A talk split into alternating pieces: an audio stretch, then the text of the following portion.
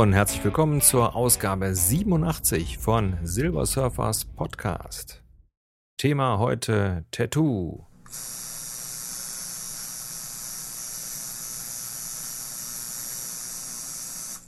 Hautkunst. In den letzten Jahren hat sich das Bild der Tätowierten und die Einstellung zu Tattoos in der Öffentlichkeit merklich liberalisiert. Unter uns ist das wirklich so? Oder gaukeln uns die Medien diese liberale Einstellung zu Tattoos einfach nur vor? Ist es nicht eher so, dass die Formate wie Explosiv auf RTL und andere Boulevardmagazine uns die Stars und Künstler zeigen, in deren Welt das Tattoo als Ausdruck von Individualismus und Freiheit seinen festen Platz hat? Ob Musiker, Maler, Designer, Moderator oder auch Friseur? Oh, Entschuldigung. Herr Designer, das Tattoo hat seinen Platz bei dieser Gruppe von Menschen gefunden. Aber ganz ehrlich, habt ihr schon mal einen Banker gesehen, der seine Tattoos in einer Bank offensichtlich zeigt? Wohl kaum. Nicht, dass es keine tätowierten Banker gibt.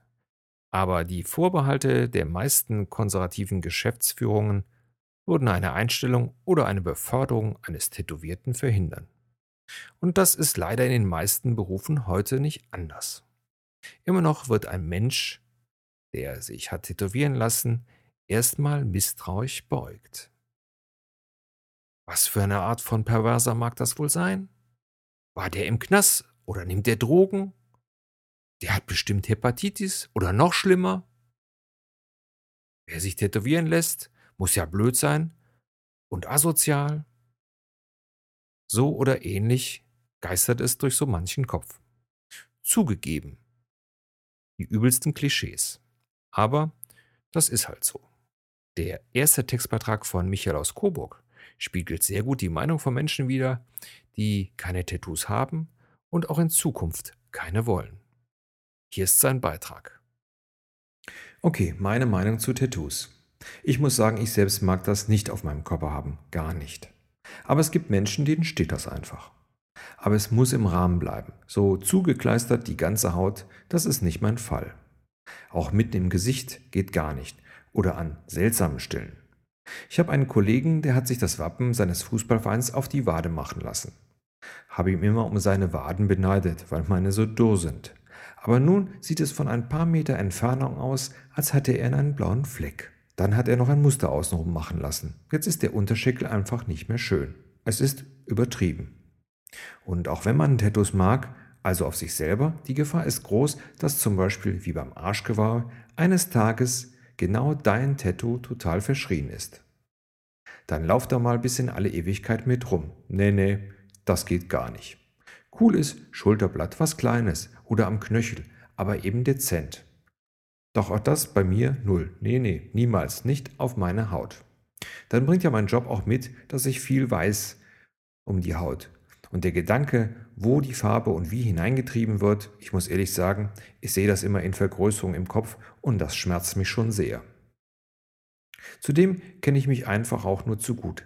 Ich weiß, wie unentschlossen ich bin und was mache ich, wenn ich fünf Jahre danach das Ganze scheiße finde? Selbst das Weglesen lässt ja Narben zurück. Ach ja, meine Freundin durfte, wenn sie wollte, natürlich Tattoos haben. Aber ebenso total zu geht eben nicht. Und Gesicht und Hals und so weiter. Da würde wohl sogar die Liebe versagen, bin ich mir fast sicher. Ach, und zudem erlebe ich es des Öfteren, dass Tattoos, die gerade im Halsbereich herausschauen, schon ein Jobkiller sein können bei Bewerbungsgesprächen. Ich möchte hier auch sagen, dass da, wo ich arbeite, wir hammertolerant sind und das finde ich auch gut. Aber wir haben auch nicht viele öffentliche Jobs mit Kundenkontakt, denn das ginge gerade bei uns dann auch nicht. Ich hoffe, du kannst mit meinem Statement was anfangen. Liebe Grüße, Michael. Ich möchte in dieser Folge diese ganzen Vorteile mal beiseite schieben und mal einen Blick auf die Tattoos an sich und die Menschen, die sie tragen, werfen. Dazu meldet sich später auch noch zwei Gäste, tätowierte Gäste, zu Wort. In den letzten 20 Jahren hat es das Tattoo geschafft, aus den Hinterhöfen in die Öffentlichkeit zu treten. Was zu guter Letzt an der kunstvollen und handwerklichen guten Arbeit der etablierten und bekannten Tätowierkünstler liegt.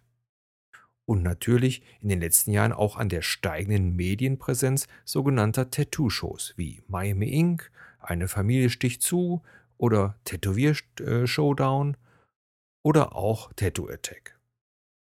Ich persönlich mag diese Shows, weil sie die Spitze der internationalen Tätowierer zeigt und damit, wie gut Arbeiten ausgeführt werden können, unabhängig von Motiv, also die handwerkliche Ausführung. Und habe ich dann einen Tätowierer, der kunstvolle Vorlagen nach meinem Wunsch anfertigen und tätowieren kann, sollte einer kunstvollen Hautverzierung nichts mehr im Wege stehen. Das Einzige, was ich beim Weg zum Tätowierer ganz schnell ablegen sollte, ist die Geiz ist geil Mentalität. Gute Tätowierer sind richtig teuer. Und da liegt auch eines der Hauptprobleme des Images des Tattoos in der Öffentlichkeit. Es gibt zu viele mit Stolz zur Schau getragene, billige und schlechte Tattoos. Wir reden hier nicht über Motivwahl, das ist und bleibt ja Geschmackssache, sondern über die Ausführung, was Linien, also Handhabung der Tätowiermaschine, Gleichmäßigkeit und so weiter und Umsetzung von Zeichnungen, Vorlagen, Perspektiven und so weiter betrifft. Da lässt sich schnell erkennen, wer wirklich zeichnen kann. Denn viele, die sich tätowieren lassen, tun es für sich selber und nicht, um sich später zur Schau zu stellen. So wie es auch Christian in seinem Beitrag schildert. Moin moin. Hier ein paar Worte zu meiner kleinen Tattoo-Geschichte. Vorweg, mich faszinieren schon seit vielen Jahren die Werke des Künstlers Derek Hess. Kurz nach meinem 18. Geburtstag gab es dann auch die erste Farbe unter meine Haut. Rücken. Ein Jahr später, nach einer missglückten Beziehung, gab es dann Nummer zwei. Innenseite Oberarm. Irgendwie hatte einen schon so eine kleine Sucht gepackt. Auch wenn man noch manchmal mit den komischen Blicken anderer Leute fertig werden muss. Nummer drei folgte fast anderthalb Jahre später auf die Wade. Wieder ein Werk von Derek Hess. Alle meine Tattoos erzählen eine Geschichte und oder beschreiben mich selbst. Mittlerweile sind mir die Meinungen anderer mehr als egal. Es ist mein Körper.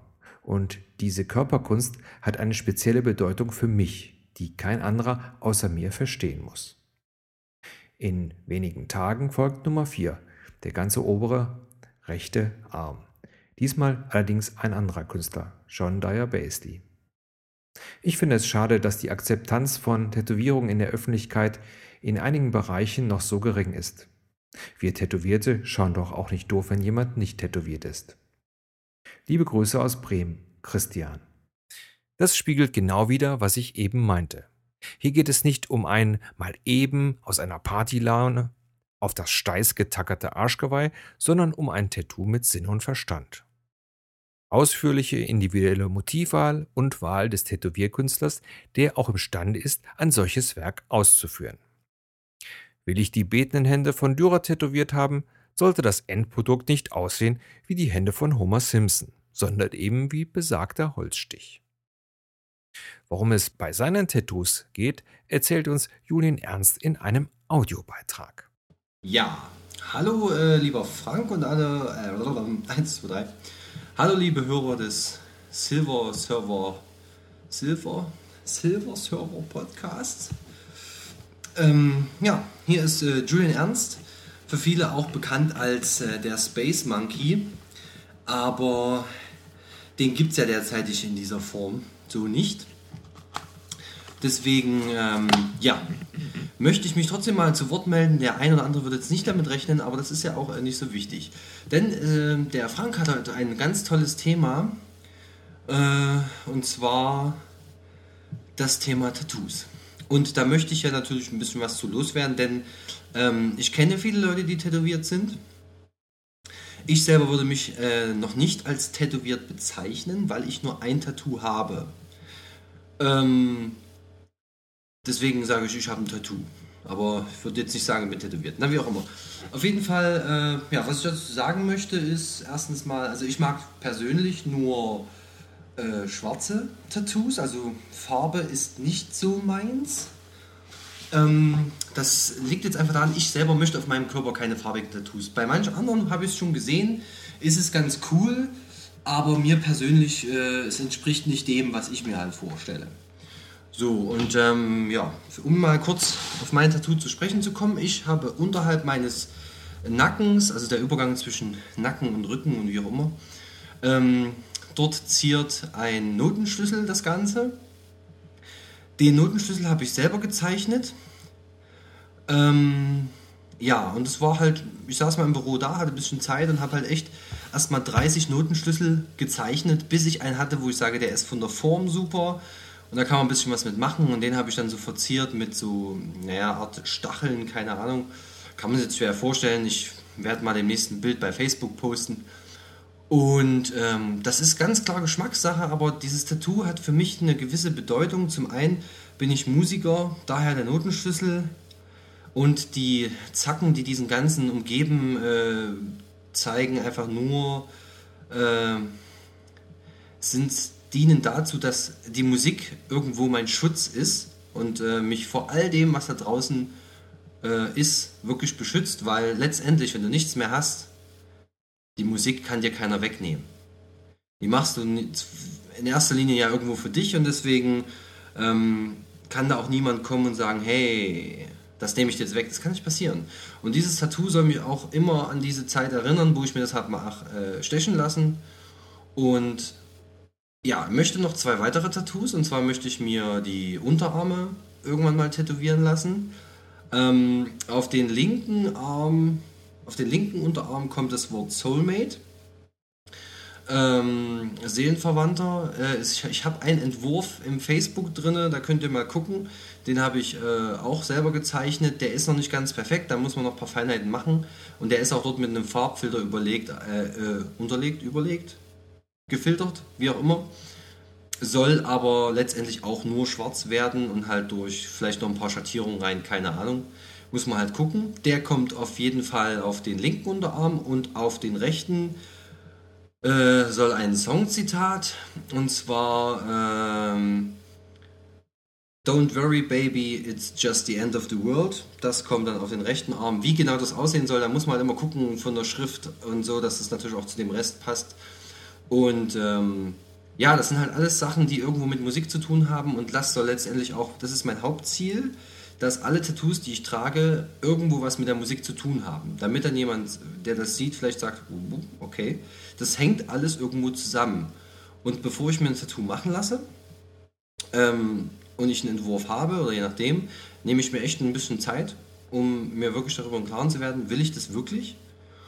Und dann irgendwann kommt der Tag und ich sage mir, ja, okay, ich möchte das. Ich möchte es jetzt haben, jetzt sofort. Und dann mache ich das auch. Und äh, das bleibt für ewig, für mein ganzes Leben, aber das ist ja auch der Sinn der Sache. Ich möchte halt äh, einfach gewisse Sachen bei mir haben, um zu wissen, okay, du hast das gemacht, weil dir das und das passiert ist und du möchtest nicht mehr, dass das und das passiert und so weiter und so fort. Also es gibt viele Sachen und ähm, klar, man muss es nicht mögen, aber es ist ein Zeichen der Individualität und gerade heute ist es ja sehr schwer, sich selber darzustellen und bei vielen geht es schief und ich möchte es einfach für mich, möchte was aussagen, ich möchte eine Persönlichkeit sein und äh, ja, da sind für mich Tattoos eigentlich eine schöne Sache. Und ob die letztendlich jemandem gefallen oder nicht, das ist ja, ist mir eigentlich egal, weil es spiegelt ja meine Persönlichkeit wieder und nicht die des anderen. Das muss man ganz klar so vorhalten. Was ich noch am Ende sagen will, so Vorlagen, so Tattoo-Vorlagen oder sich ein Tattoo raussuchen, so und sagen, oh, ich mache mir jetzt ein Tattoo und, ha, und so toll sein, finde ich blöd. Also ich finde, man sollte in jedes Tattoo, auch wenn es eine Vorlage ist, kann man daran gewisse Dinge ändern und seine eigene Persönlichkeit da reinpacken. Und ich finde, sowas macht dann so ein Tattoo echt super. Aber wirklich in den Laden gehen, sich eins raussuchen und sagen, genau das will ich, finde ich persönlich eigentlich nicht so schön, weil man davon ausgehen muss, dass es irgendjemand auf dieser großen, weiten Welt schon hat. Und ich möchte Tattoos haben, die keiner hat. Ja, das ist mein Beitrag zu dem Thema Tattoo. Jetzt habe ich euch wieder zugeschwafelt. Ich hoffe, es war jetzt nicht allzu lang. Ich wünsche euch noch weiterhin viel Spaß in der Sendung und ähm, jo, wünsche euch allen ein schönes Wochenende, eine schöne Woche, was auch immer. Und Frank, dir alles Gute. Bis bald, Julian Ernst. Wie ihr gemerkt habt, erzählen hier Tattoos eine Lebensgeschichte. Und wenn man sich mal umhört, ist das bei vielen, die mehr als ein Tattoo haben, genauso. Ich finde, dass Tattoos unter diesem Hintergrund durchaus Sinn machen. Leider gibt es immer noch Tattoos, die nachher von ihren Trägern bereut werden. Was leider oft an Tätowierern liegt, denen die Kunden egal sind. Ich finde es gut, wenn Termine erst vier Wochen nach dem ersten Studiobesuch gemacht werden, wegen der Bedenkzeit, und einem der Tattoo-Künstler auch mal von einem Motiv abrät. Oder, so wie es Julien beschrieben hat, aus einem Standardmotiv durch Veränderung ein Individualmotiv macht. Gott sei Dank lehnen viele Tätowierer Gesicht oder auch Handtattoos ab. So, jetzt aber zur Abteilung Tipps für Tattoo-Belege.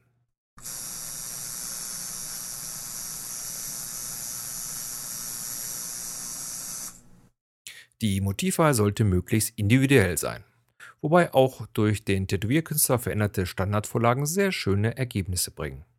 Denkt dran, Tattoos are forever, für immer. Überlegt eher länger als zu kurz. Der letzte Moment, etwas zu ändern, ist dann, wenn der Tätowierer das Motiv auf der Körperstelle vorgezeichnet hat und ihr euch diese Vorzeichnung im Spiegel zur Kontrolle ansehen sollt. Lasst euch in diesem Moment Zeit und lasst euch nicht drängeln. Kleine Veränderungen sind für einen Künstler nie das Problem. Und selbst wenn ihr feststellt, dass es euch nicht gefällt oder ihr Zweifel habt, ist jetzt der letzte Moment, sich dagegen zu entscheiden. Was man natürlich auch bedenken sollte, ist die Körperstelle, wo das Tattoo hinkommt. Die meisten Studios helfen euch dabei und raten euch auch mal von bestimmten Stellen ab. Die da wären Hautbereiche, die sich naturgemäß verändern können. Stichwort Schwangerschaft oder Gewichtszunahme im Alter. Und natürlich Bereiche, die eventuell immer sichtbar sind haben wir schon im ersten Beitrag gehört, sowas kann mal schnell zu einem bleibenden Jobkiller werden. Wie finde ich ein Studio in meiner Nähe und worauf soll ich achten? Durch das Internet ist es ja mittlerweile sehr einfach, da die meisten Studios dort auch vertreten sind. Und zu ergoogeln ist sowas auch sehr einfach, indem man einfach das Wort Tattoo-Studio und dann eben die Stadt, in der man wohnt, eingibt und meistens werden einem dann die Tattoo-Studios vor Ort aufgelistet. Gibt auch einen anderen Weg. Man geht auf die Seite der deutschen organisierten Tätowierer. Vereinigung nennt sich kurz DOT. Und dort findet ihr eine Homepage und da sind also auch die Studios der ganzen Mitgliedstätowierer drin.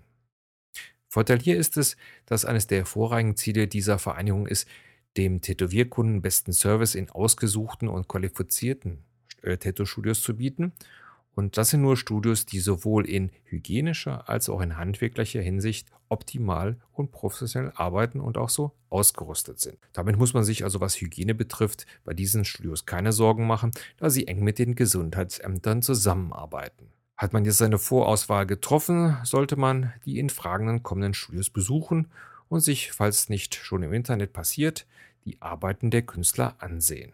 Meistens arbeiten in den Studios mehrere Künstler und jeder von denen hat einen Lieblings-Tätowierstil, den er mag und den er eben halt besonders gut kann. Von daher ist es wichtig, den richtigen auszuwählen. Auch wenn dieser Künstler eventuell eine lange Warteliste hat, das Endergebnis belohnt einen dann für die lange Wartezeit. Häufig kommt es auch vor, dass man beim ersten Besuch unpersönlich und kühl behandelt wird. Dies passiert meistens, um die Leute zu verunsichern und die somit die Ich will mal eben ein Tattoo-Kunden zu vertreiben. Denn auch die Künstler haben Spaß an dem, was sie tun, wenn der Kunde mit dem Endergebnis zufrieden ist und bleibt. Tattoos sind für jeden selber, deshalb ist es gut, wenn man mit seinen zufrieden ist. Befolgt ihr die Tipps, die ihr in diesem Podcast gehört habt, bin ich mir sicher, werdet ihr euer Tattoo nicht bereuen. So, jetzt wird sich natürlich jeder fragen, wie ist deine eigene Tattoo-Geschichte? Also ich äh, habe auch Tattoos und ich habe sie sehr spät machen lassen. Also ich war schon 32, hatte mir das sehr, sehr gut überlegt und äh, war von jeher begeistert von japanischen äh, Motiven und habe mir einen japanischen Drachen auf den Arm machen lassen allerdings nur relativ klein. Das ist das Einzige, was ich zugegebenermaßen bereue. Ich hätte mutiger sein sollen und das größer machen lassen. Aber nun gut, so ist es halt. Und ähm, ein bisschen was ist dran, wenn man sagt, äh, Tätowieren macht süchtlich, äh, süchtig. Man möchte dann immer noch mal eins mehr. Ist bei mir genauso, wobei mein letztes also auch schon ein paar Jahre her ist. Das letzte ist von 94 und sind die Flammen, die ihr auf dem Bild in Facebook gesehen habt. Kann man natürlich jetzt fragen, was soll das? Aber der Hintergrund ist einfach, dass es für mich einfach eine, auch ein Symbol ist. Und wie ihr durch meine Lebensgeschichte ja wisst, ähm, hat mir das also auch so ein bisschen geholfen, weil der, ja, der Hintergrund, der da steckt, ist einfach, solange ein kleines Flämmchen noch in mir lodert, brennt dieses Feuer. Das ist also schon, bevor ich äh, an, damals an Leukämie erkrankt war, äh, ist das so mein Leitspruch gewesen, weil es wie bei vielen Leuten es natürlich immer nicht so ganz rund läuft im Leben und es einfach auch sehr häufig so ist, dass man auch mal gerne aufstecken möchte und mal einfach auch versucht, äh, nichts mehr zu machen. Und äh, bei mir war es einfach so, dass dieses Tattoo also eine Manifestierung dieses Spruches ist und dieser Lebenseinstellung. Und so oder so ähnlich ist es bei den meisten, äh, wie ihr das ja zum Beispiel beim Julian schon gehört habt. So, das war es also von meiner Seite zu Tattoos. Was soll ich sagen? Vielen Dank fürs Zuhören. Wenn euch das gefallen hat, ihr wisst ja, ich habe jetzt auch eine äh, Facebook-Fanpage. Einfach auf den Gefällt mir, Button drücken oder mal eine Rezension bei iTunes hinterlassen. Würde mich freuen. Bis zum nächsten Mal, euer Frank. Und äh, nicht vergessen, bunt ist das Leben und mega stark.